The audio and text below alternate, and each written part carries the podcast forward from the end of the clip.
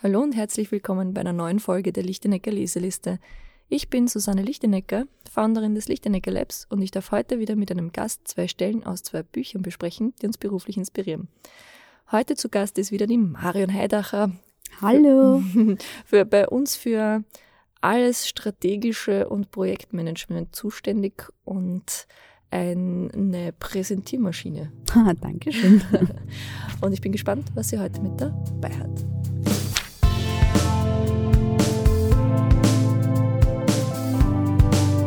Die Lichtenecker Leseliste.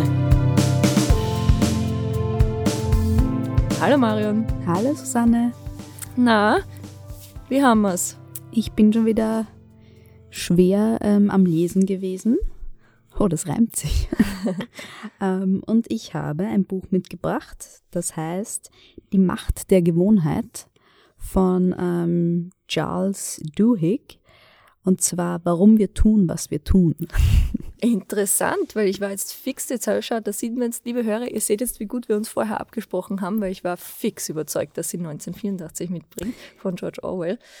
Ähm, weil noch letzte Woche die Rede davon war, dass die Marion endlich zu diesem Buch gegriffen hat. Anscheinend war es bei ihr nicht in der Schulliteratur verpflichtet, dieses Buch zu lesen. Und äh, du schwerstens begeistert davon erzählt hast. Ich habe mir gedacht, das kommt sicher. Ja, das stimmt auch, aber ich bin noch nicht so weit, dass ich mir gedacht habe, vielleicht kommt noch eine bessere Stelle und mhm. deswegen ähm, wollte ich jetzt noch nicht ähm, dieses Buch mitbringen.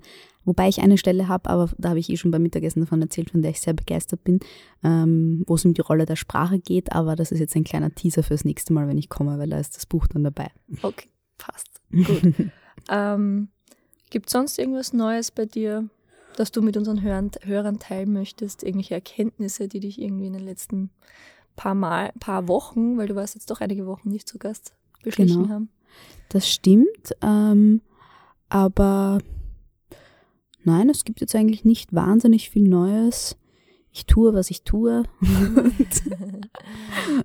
und das mit äh, viel Freude. Und ähm, ja, und nehme mir aber, seitdem ich mit der äh, Leseliste ähm, der Podcast äh, bin, durchaus immer öfter die Zeit, wirklich ähm, mehr zu lesen.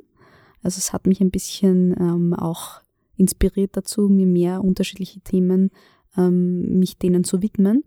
Und ähm, ja, und da bin ich sehr eifrig dran und kann daraus auch immer sehr viele Sachen für die Arbeit mitnehmen. Das inspiriert mich immer wieder. Das äh, bringt hoffentlich auch einigen Zuhörern was. Das ist so schön. Vor allem, ich, ich freue mich darüber, dass das animiert zum Lesen noch mehr. Also es ist ja nicht nur, dass es darum geht, die Bücher zu teilen und die Highlights daraus, damit andere Hörer sich vielleicht das ersparen, ein Buch zu lesen, aber auch umgekehrt, dass es anregt und Lust drauf macht, mehr Bücher zu lesen. Genau. Das finde ich schön. Man reflektiert auch viel mehr darüber, was man eigentlich liest mhm. und entdeckt dann dadurch auch stärker seine blinden Flecken, weshalb ich auch zu dem Buch äh, 1984 jetzt schlussendlich wieder gegriffen habe. Sehr gut. Was ich schon mal anfangen wollte. Ja.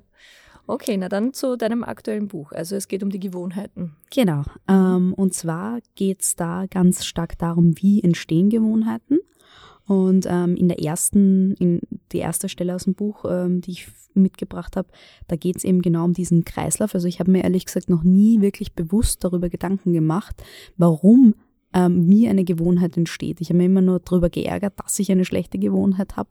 Und habe mir gedacht, ah, okay, wie, wie kann ich daran arbeiten und das verbessern? Ähm, bin aber durch dieses Buch jetzt eigentlich erst draufgekommen, dass wenn man sich nicht die richtigen Dinge anschaut, man sich sehr schwer tun wird, diese Gewohnheiten ähm, abzulegen. Und ähm, ja, also es, es, es fängt so an, dass man einen Auslösereiz hat. Das heißt, es gibt irgendetwas, was ähm, wodurch die Gewohnheit irgendwann mal entsteht. Das ist dieser Auslösereiz. Ähm, und dann gibt es auf der anderen Seite eine Belohnung. Und eine Routine steht dazwischen, also diese Gewohnheit, führt quasi, ist die Brücke zwischen dem Auslösereiz und der Belohnung. Ähm, das kann man sich so vorstellen, da, da gab es auch im Buch, äh, wird von einigen Experimenten berichtet, mit Affen, natürlich mit Affen, ähm, wo es darum geht, dass sie ähm, einen Hebel an einem Hebel ziehen müssen und, ähm, und dann kriegen sie einen Saft. Klassiker. Ähm, und dadurch entsteht eben die Routine, dass die Affen direkt, wenn sie in den Käfig oder halt in diese Box reinkommen, am Hebel ziehen, weil sie sich, weil sobald sie den Hebel sehen und das ist da, wo die Routine entsteht, nehmen sie schon den Genuss des Saftes vorweg. Das heißt, der Auslösereiz führt dann dadurch dazu, dass man eigentlich schon in dem Verlangen nach der Belohnung ist. Und dadurch entsteht die Routine. Das ist ähm, das Gleiche, wenn man sagt, man hat jetzt zum Beispiel ähm, man ist Raucher und ein Kaffee führt automatisch dazu, dass man ein Lustgefühl nach einer Zigarette bekommt. Da wird auch im Buch davon berichtet, dass man ähm, dann eben darauf achten muss, dass man den Auslösereiz mit einem neuen, mit einer neuen Belohnung verknüpft, ähm, damit eben diese Routine sich verändert. Aber dafür muss man sich immer bewusst werden, was ist jetzt der Auslösereiz, weil die Leute ja automatisch dann zu den Dingen greifen, ohne es genau zu wissen. Ähm, und ja, warum ist das äh, für uns spannend? Ich habe mir dann einmal überlegt, wo das in meinem Alltag so ähm, oder auch im digitalen Bereich stark so auftritt und habe dann direkt an die ähm, YouTube-Werbung denken müssen, weil in dem Buch geht es eben auch darum, dass wenn die Belohnung nicht eintritt, ähm, gerät jetzt der Affe in Rage und wird wütend und ähm, man hat eigentlich dann ein riesen Frustrationsgefühl, wenn man eben diese Routine nicht erfüllen kann, ja, also wenn die Belohnung nicht kommt. Und jetzt stelle sich einmal jemand vor, man hat eine YouTube-Werbung für ein Video und die, die lasst sich nicht nach, also ich habe jedes Mal ein Frustrationsgefühl, wenn ich die nicht nach drei Sekunden gleich überspringen kann, weil es einfach für mich schon die Belohnung ist, dass ich automatisch das Video anschauen kann. Und äh, die Routine ist, dass ich ohne mir, ich schaue mir die Werbung nicht mal an. Ich warte nur drauf, bis ich auf Überspringen klicken kann.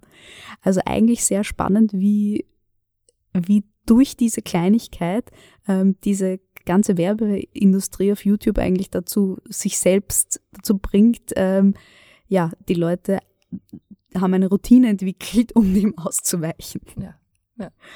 Das also ist, das ist bei, bei den meisten Werbungen ja so. Also das ist ja auch, wenn, wenn bei den Fernsehsendungen, ähm, wenn du normales Fernschauen noch schaust, ein mhm. klassisches, wenn dann irgendwie kommt, so wir gehen jetzt in die Werbung und es kommt diese, diese, diese Hinweismusik, jetzt kommst du zur Werbung, schnell die Fernbedienung schnappen und wegseppen. Ja, genau. Also das ist schon so der Hinweisreiz, mhm. da kommt diese, diese Signation, die kenne ich schon, oder mhm. dieses Bild und so, und dann kann ich schnell weg, weil ich auf keinen Fall die erste Werbung sehen, weil dann hast du schon verloren. Ja? Das ja, ist schon ja. fast wie ein Spiel, wo du sagst, da verliere ich. Aber das, was du sagst, das ist alles ähm, ähm, diese kla klassische bzw. operante Konditionierung mhm. ähm, aus der Psychologie, wo, ich weiß jetzt nicht, welcher es war, Watson oder Skinner, einer von den beiden hat das irgendwie erfunden.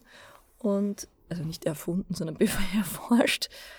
Und einer von den beiden, die haben ziemlich ein, ein, ein sehr arges Weltbild gehabt. Und mhm. einer der beiden hat auch ein Buch geschrieben, das möchte ich auch irgendwann mal lesen, von einer Utopie, ähm, wo, wo alle Menschen so konditioniert sind. Mhm. Ähm, aber dass das positiv ist. Also, dass du sagst, du kannst, also die hatten dieses Weltbild, du kannst jeden Menschen zu dem machen, was du willst, wenn du ihn nur bestens konditionierst. Also mhm. Also wenn du quasi mit diesen Belohnungen und, und, und mhm. Reizsystemen irgendwie arbeitest. Und ähm, der eine hat eben einen, einen Roman dazu geschrieben. Mhm. Das ist recht interessant. Ich habe ihn leider noch nicht. Heute würde man eher äh, dystopisch lesen. Für ihn war es eine schöne Utopie. Yeah. Sehr interessant, ja. Und das ist dieses, ähm, diese, ähm, es hängt ja auch mit der Frequenz irgendwie zusammen. Je ähm, weiter die Abstände sind der Belohnung, desto heftiger sind dann die Reaktionen mhm. irgendwie drauf. Und das ist beim, beim Drogenkonsum ganz arg, mhm. dass dein System, wenn du Heroin, also Überdosis, also der goldene Schuss sozusagen, mhm. passiert meistens, wenn die Leute rückfällig werden und in einer anderen Umgebung, wo sie sonst Drogen konsumiert haben, plötzlich sich vielleicht sogar weniger oder die gleiche Menge, die sie sonst konsumiert haben, spritzen. Mhm. Ähm, sie aber in einem anderen Umfeld sind und der ganze Körper plötzlich nicht weiß, wie sie damit umgehen sollen. Würde mhm. das normal, klassisch irgendwie da, wo sie es immer gemacht haben, dann würde das System auch normal darauf reagieren. Und das ist so quasi die, der Reiz ja. passt nicht zusammen mit der Belohnung. Und dann Interessant. Overload und, ja. und Tod. Oh Gott, immer mit dir wird es ja. dann irgendwann sehr düster, fällt mir auf. Aber diesmal bist du in diese Richtung abgedriftet, möchte ich dazu nur sagen. Entschuldigung. Okay. Ähm, aber ja, ich finde es ich find's speziell deswegen schon spannend, weil, weil ich es halt interessant finde, dass ein Auslösereiz schon dazu führt, dass im Gehirn was passiert. Ja. Und ähm, das ist so das typische Beispiel, wenn man durch, haben sie auch gebracht, wenn man durch so ein Shopping-Center läuft, ähm, Sinne, die Cinnabon Rolls, ähm, die arbeiten ganz, ganz stark damit, weil sie ähm, ein, den Geruch ähm, bewusst stark verbreiten. Das heißt, Mhm. also sie quasi fügen neben dem normalen Geruch noch irgendwie ein geruchsverstärkendes Mittel hinzu, das halt wirklich dazu führt, dass sich das durch die gesamten Gänge rund um diesen ähm, Store im Einkaufszentrum verteilt, weil du eben, sobald du den Geruch hast, dein Gehirn automatisch sagt, ah, mh, lecker, die Ja. Belohnung schon vorwegnimmt, die man hat, wenn man reinbeißt und dadurch ähm, werden die Leute wie hypnotisiert von dem angezogen und dort, und es ist ihnen nicht bewusst. Mhm. Und das finde ich so spannend. Und das ist was, was genauso im digitalen Bereich, glaube ich, extrem stark funktioniert, indem man einfach unbewusst Reize, ähm, da geht es um Dinge wie, wann leuchtet was wo, wann poppt was wo auf, wann kann ich was wie wegklicken, ähm, wann ist ein Pfeil nach rechts, wann ist er nach links. Und speziell wir im digitalen Bereich sind extrem davon, von diesem Lerneffekt. Ähm, User Interface, der Klassiker, ja, das ist ja schon gelernt. Ja. Aber die Frage ist immer, warum ist es gelernt? Und kann man auch User Interfaces machen, die dem widersprechen, wenn man die richtigen Auslösereize setzt? Ja. Ähm, und ja, und da bin ich dann auch schon beim zweiten Punkt, ähm, nämlich dass wie, wie Unternehmen oder wie, äh, wie Marken jetzt zum Beispiel das ganz stark einsetzen oder wie die Industrie das auch einsetzt. Und ähm, da war im, in dem Buch ein interessantes Beispiel vom, von Febreze. Ähm, die, die, dieser Duft ähm, Spray, den man eh kennt, wo es Mhm. mittlerweile auch Kerzen gibt und so ähm, automatische Sprühverteiler. Ähm, die haben aber angefangen mit einer normalen Sprühflasche, ähm, wo einfach ein Mittel entwickelt worden ist, das einen Geruch neutralisieren kann. Und sie haben sich halt angeschaut, okay, für wen könnte das interessant sein? Und sind dann draufgekommen, ah, für Leute, die jetzt wahnsinnig viele Hunde oder Tiere haben vielleicht, ja, weil da stinkt's immer und die Wohnung ähm, riecht nicht gut und sie wollen niemanden einladen. Also sie haben dann auch viele Interviews gemacht und da haben sie das als Problem identifiziert. Ähm, dann haben sie das am Markt so positioniert und das Produkt ist wirklich grandios ähm, äh, gescheitert.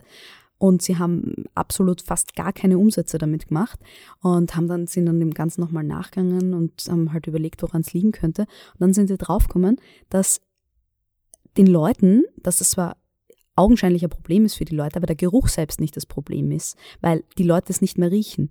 Das heißt, wenn du mit vielen Tieren zusammenlebst oder du, dich persönlich stört es nicht mehr, es stört nur die anderen. Aber wenn es dich nicht so sehr stört, ähm, wo ist der Auslösereiz? Den gibt es dann eigentlich fast nicht. Ja? Ähm, und deswegen kommen die Leute auch nicht auf die Idee, sich das zu kaufen, weil das nicht das richtige, der, der richtige Reiz ist, der da angesprochen wird. Ähm, und dann haben sie weitere äh, Interviews gemacht mit den Personen. Sie haben halt versucht, Personen herauszufinden, die das schon kaufen.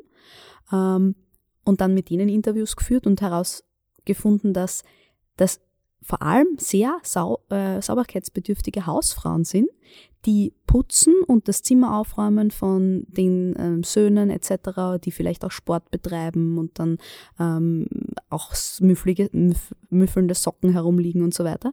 Und wenn die zwei, drei Stunden geputzt haben, das ganze Haus aufgeräumt haben, dann nehmen sie Febreze, um am Ende nochmal in jeden Raum zu sprühen und zu sagen, ah, okay, das ist das, der Abschluss sozusagen. Das heißt, sie haben quasi mit dem, dem Ganzen die Krone aufgesetzt. Und das haben sie hergenommen und ähm, das quasi dann den Febreze, die Belohnung ähm, als äh, so positioniert, dass sie gesagt haben, okay, die Belohnung ist quasi der Stolz, dass du das geschafft hast, ja. Und dem setzt du die Krone auf, indem du am Ende noch einmal einen wohlriechenden Duft in jedem Raum verbreitest. Und dieser Duft am Ende war quasi das, was sie als Belohnung schon assoziiert haben, sobald sie die Febreze-Flasche gesehen haben. Ja? Mhm. Also dieses Gefühl des Stolzes. Und dann haben sie es geschafft, nachdem sie darauf gesetzt haben und da eine riesige äh, Kampagne damit gefahren haben auch, ähm, innerhalb von einem Jahr einen Umsatz von 230 ähm, Millionen Dollar zu machen von einem Produkt, das eigentlich gar nicht funktioniert hat. Ja? Nur weil sie einfach die richtige, die richtige Routine versucht haben, bei den Leuten zu entwickeln. Mhm. Und das macht auch die Zahnpasta-Industrie. Also ähm, da ist der Fall der, dass Zahnpasta Pasten, ja, Mehrzahl, ähm, Pasti. Pasti, Antipasti, äh, Zahnpasten sogar eine, es wird, ihnen, es wird ein Stoff hinzugefügt, der dafür sorgt, dass man nachher ein Kribbeln auf den Zähnen hat. Weil ähm, es so schwierig war, dieses Belohnungssystem von sauberen Zähnen, und saubere Zähne sind ja nichts, was jetzt, also äh, vor 50 Jahren war das noch nicht so integriert in den Alltag, wie es heute der Fall ist. Ja? Ähm, und dies, das Ganze kam aber auf mit dem, dass die Leute am Ende irgendwie das Gehirn registrieren musste, meine Zähne sind sauber. Und dafür braucht, hat es irgendeine ein, ein, eine Rückmeldung gebraucht. Und diese Rückmeldung ist dieses Kribbeln auf den Zähnen, dieses frische Gefühl. Und dafür haben sie in die Pasten extra was hinzugefügt, was gar nicht notwendig wäre, um die Zähne zu säubern, nur damit ähm, man dann eben am Ende dieses, diese Belohnung hat. Mhm. Das heißt, es gibt eben wahnsinnig viele Beispiele auch ähm, in der Industrie, wo genau mit diesen Routinen einfach gearbeitet wird und die tatsächlich wirklich erschaff, erschaffen werden. Ja. Ja. Ich finde es interessant, das Febreze-Beispiel ist ja auch ein Beispiel dafür, dass man ähm, etwas macht, das Produkt an sich passt, aber einfach nur das, wie man es an, an die Leute bringt, mhm. nicht richtig ist. Genau. Und das den Unterschied machen kann zwischen totalem Erfolg und totalem Fehl. Genau. Mhm. Weil wenn du ein Bedürfnis nicht, also wenn du es nicht schaffst, ein Bedürfnis zu kreieren, mhm. ähm, weil die Leute nicht, weil da nichts ist, was die Leute stört, dann, dann ist es halt schwierig, ja. Mhm. Und dann bringt da auch der Auslöser, also dann kannst du es auch nicht mit einem Auslösereiz verknüpfen, weil die Belohnung nicht das ist, was sie sich wünschen. Und da, mhm. da ist die Krux sozusagen an mhm. der Geschichte. Und das ist extrem spannend, wie, wie Gewohnheiten funktionieren und wie sie uns auch eigentlich die ganze Zeit unterbewusst steuern. Ja. Und wie man sie dann eben auch schwer los wird. Genau. Also das ist ja auch, also wenn es um Gewohnheiten gibt, es gibt ja auch die Gretchen Rubin, die hat auch einen Podcast, der nennt sich Happier und die hat auch ein Buch, hat mehrere Bücher, aber auch in ihrem Buch zu Happiness und so mhm. geht es auch darum, eben Gewohnheiten, wie man mit Gewohnheiten umgeht. Und ähm, ich glaube, die hat die, es ist so, es dauert, keine Ahnung, eine Woche, zwei Wochen, sich eine neue Gewohnheit anzulernen mhm. oder anzugewöhnen. Und mindestens acht Wochen oder noch sogar noch mehr, ich weiß es jetzt mhm. nicht auswendig, um sie wieder loszuwerden. Das ist auch so gemeint. Ja. Schnell hast du es einmal, ja. aber loswerden geht sehr, ja. sehr langsam. Also für alle, die sich jetzt eine Gewohnheit abtrainieren wollen, ein kleiner Tipp noch aus dem Buch. Ähm, man soll einen, eine neue Belohnung mit einem bestimmten Auslösereiz verbinden. Mhm. Das heißt, ähm, wenn man bemerkt, erstens muss man mal bewusst darauf achten, was die Belohnung ist, auf die man jetzt wartet. Also zum Beispiel, wenn man jetzt sagt, ähm, man hat, man riecht etwas, ja, was, was ist es? Oder ich meine, beim Riechen ist es noch vielleicht ein bisschen ähm, logischer, aber ist es, ist es das Gefühl des Stolzes oder ist es das Gefühl, ähm, ist es ein Endorphinrausch? Also was, was macht einen, was führt, bringt einen dazu, ja? Ähm, und dann diese, dieses, diese Belohnung abzuändern, indem man sagt, okay, früher, wenn ich ähm, das Bedürfnis hatte, keine Ahnung, ich habe einen Schokoriegel gesehen, nehmen wir das plakative Beispiel, ja, ähm, und es war das Gefühl nach Entspannung, das ich gesucht habe damit arbeitet ja zum Beispiel auch Bueno, nimm dir eine Pause, gönn dir mhm. bla bla bla, dass man sich darüber mal bewusst wird und dann eine andere Form findet, um diese Pause in sein Leben zu bringen. Mhm. Ähm, sich vielleicht einmal, keine Ahnung, hinsetzt und sich einen Tee macht oder irgendwas anderes, ja, und das dann aber auch durchzieht. Immer wenn man das Gefühl verspürt, sich dann diese neue Gewohnheit automatisch dorthin geht, also sich eine neue Regel sozusagen auferlegt. Mhm. Und damit kann man sich das dann auch antrainieren. Sich umprogrammieren. Genau, umprogrammieren. okay, na, super spannend, wie immer. Ja, danke schön. Ähm, ich habe heute nur eine Stelle äh, noch mit von dem Superprognostiker-Buch, mhm. das ich jetzt schon ähm, länger mit dabei habe und wo ich eine kurze Pause jetzt hatte. Aber ich möchte noch eine Stelle kurz ähm, da teilen die geht darum, dass man Superprognostiker auch nur wird, indem man, also in dem Buch geht es um Prognosen und mhm. wie man gute Prognosen erstellt und so, und da gibt es einige Also im Grunde geht es um viel hinterfragen und dauernd, also dauernd seine Annahmen ändern und nie starr auf etwas, jetzt habe ich diese Prognose gemacht, da bleibe ich dabei, ohne irgendwelche neuen Informationen zu integrieren. Und neue Informationen soll man aber auch nicht überbewerten und unterbewerten, also wie man damit umgeht. Ähm, werden einige Sachen und Beispiele genannt. Und gleichzeitig steht, kommt dann auch irgendwann, ja, aber Superprognostiker wirst du auch nur, wenn du übst. Also mhm. Also wenn du Trial and Error die ganze Zeit, also du bist nicht ähm, von Anfang an Superprognostiker, sondern du machst einmal die ersten Prognosen, lernst. Und ähm, wirst dann immer besser. Und die, die Superprognostiker sind, die lernen so, indem sie wirklich sich Notizen sogar dazu machen, zu ihren Denkprozessen, warum sie überhaupt dorthin zu dieser Aussage gekommen sind. Mhm. Und wenn sie dann nachher das Feedback haben, wie sind sie da gelegen, richtig, falsch oder in welchem, welcher, wie, wie nahe waren sie dann, zu sagen, okay, wie war ich da, wenn ich total daneben war, wie war da mein Denkprozess dorthin? Und was kann ich da ändern, was kann ich besser machen? Oder mhm. wenn ich genau richtig gelegen bin, aber auch zu schauen, okay, was, wie war da mein Denkprozess, was mhm. kann ich mhm. dann wieder anwenden davon, etc. Und ähm, das geht halt nur über Üben, Üben, Üben. Und sie bringen diesen Beispiel in, in dem Buch vom Radfahren. Mhm. Radfahren ist etwas, das kannst du physikalisch mit einer Formel auch super irgendwie aufzeigen. Da haben sie das auch irgendwie so Radfahren ist die Geschwindigkeit mit irgendeiner Krümmung, mhm. bla bla bla, also so, wo man irgendwie im Kreis fahren kann und so. Ähm, aber niemand von uns weiß das. Also mhm. Niemand von uns weiß aufgrund dieser theoretischen Anleitung, wie Fahrradfahren funktioniert, mhm. wie man Fahrrad fährt. Das hat niemand von uns so gelernt. Braucht man auch nicht vor allem auch, weil zum Radfahren ja noch viel mehr dazu gehört. Es gehört mhm. auch zu das Schauen auf welchen Untergrund, schauen auf welche Hindernisse, mhm. äh, das Gefühl auch selber dafür kriegen, etc.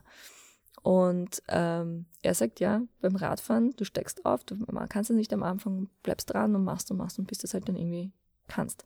Und mich hat das so inspiriert in der Hinsicht, ähm, dieses erstens Trial and Error Sessions, die wir haben. Mhm wo wir ähm, Workshop-Methoden ausprobieren, wo man zu uns kommen kann. Wann ist die nächste? Die ist jetzt eh im November. Genau, die ist jetzt im November. Ich, äh, Ende November.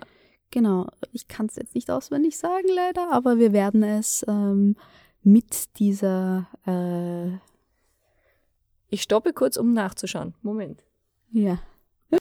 So, wir sind wieder zurück. Es ist am 29.11. vormittags. Genau. Ähm, mehrere Infos auf Lichteneck.at, wo man sich anmelden kann ähm, und Workshop-Methoden einfach ausprobiert. Das hilft uns einerseits äh, auch mal Methoden auszuprobieren, die wir jetzt noch nicht so oft in Workshops angewendet haben, um selber mal Erfahrungen dazu mitzusammeln. Ähm, hilft andere auch neu kennenzulernen oder sie ebenfalls auszuprobieren und einen Austausch mhm. einfach zu ermöglichen, weil Radfahren, Radfahren, immer wieder aufs Radfahren, Rad steigen und ausprobieren. Und gleichzeitig, also das ist das eine, in die, warum mich das inspiriert hat. Und andererseits ähm, hat mich das inspiriert, weil Unternehmen natürlich auch mit dieser ganzen Digitalisierung Erfahrungen sammeln müssen mhm. und Dinge ausprobieren müssen. Mhm. Du kannst das nicht von ein, beim ersten Mal alles richtig haben. Du musst einmal anfangen und du musst dich ranarbeiten an das Ganze. Mhm. Du brauchst eine Vision, meiner Meinung nach, das auf jeden Fall. Also es soll nicht einfach nur, also du brauchst eine Richtung, mhm. weil sonst ist es nur Willkür und irgendwas herumprobieren, ohne irgendein, ohne zielgerichtet zu sein. Aber wenn du das hast, dann steig mal aufs Fahrrad und fahr mal damit. Und deine Mitbewerber werden das vielleicht nicht tun oder tun es auch, aber wenn du es nicht tust, dann sind sie halt schon fester mhm. im Sattel, als du es bist. Und da diesen Zug nicht zu verpassen, eben um auch mit, äh, ja, um damit mit dabei zu sein. Das, das, hat, das hat mich irgendwie dazu inspiriert, dass es hat jetzt nichts mit Prognosen zu tun, sondern es hat eher damit zu tun, dass wir immer wieder unterschätzen, dass wir einfach nur mal ausprobieren müssen und machen ja, müssen. Absolut. Und gleichzeitig war ich letzte Woche auf einer Veranstaltung, dem Oracle Business Forum, wo schon einige Unternehmen da waren, wie die Stadt Wien oder ähm, Raiffeisen oder die Post, die ein paar äh, Experimente mit Blockchain haben, am Laufen haben, Projekte haben, das gut ist, wo ich gemerkt habe, ja, das ist genau das, was ich meine. Mal ausprobieren, ja, erste Projekte mhm. starten, Erfahrungen sammeln. Ähm, wo ich aber gleichzeitig bis auf bei einem ähm, nicht so ganz sicher war, ob es die ganze große Vision eigentlich darum geht, gibt, wie welche Rolle diese Unternehmen eigentlich spielen wollen, beziehungsweise wo sie sehen, wie die Welt das verändern wird und wie ihr Unternehmen damit umgehen wird. Sondern es ist eher so, das ist dann wirklich, ja, wir wissen zwar, das wird relevant, das ist die Mhm. Vision quasi, das wird relevant, wir müssen auch, wir müssen auch aufs Fahrrad steigen. Aber ich habe das Gefühl, dieser große, die große, der große Zusammenhang fehlt irgendwo. Und Mhm. das, ähm, ich glaube, es braucht beides. Es braucht das Ausprobieren, Raufsteigen, runterfallen und es Mhm. braucht aber auch den Kompass dazu, in welche Richtung fahren wir jetzt eigentlich. Ja, absolut. Genau. Ich glaube, sehr viele Dinge müssen auch einfach ausprobiert werden, weil, ähm, weil man die Ergebnisse und die Probleme, die sich auftun, auch erst im, im Gesamten, in der Interaktion mit ähm, der tatsächlichen Umwelt sieht. Ja? Ja. Also man kann nicht ähm, irgendwas prognostizieren, das funktioniert nicht, wenn man nicht weiß, lässt sich in den Alltag des Unternehmens integrieren und wie könnte, welche Probleme könnten dann auftauchen. Ja. Und dafür muss man die Sachen wirklich einfach ähm, machen. Gut, liebe Hörer. Ähm, ich danke dir, Marion. Gerne. Ich freue mich, wenn du dann bald wieder zu Gast bist. Vielleicht auch mal mit dem 1984. Buch. Ja, schauen wir mal. Und wünsche euch noch ein schönes Wochenende. Ciao. Tschüss.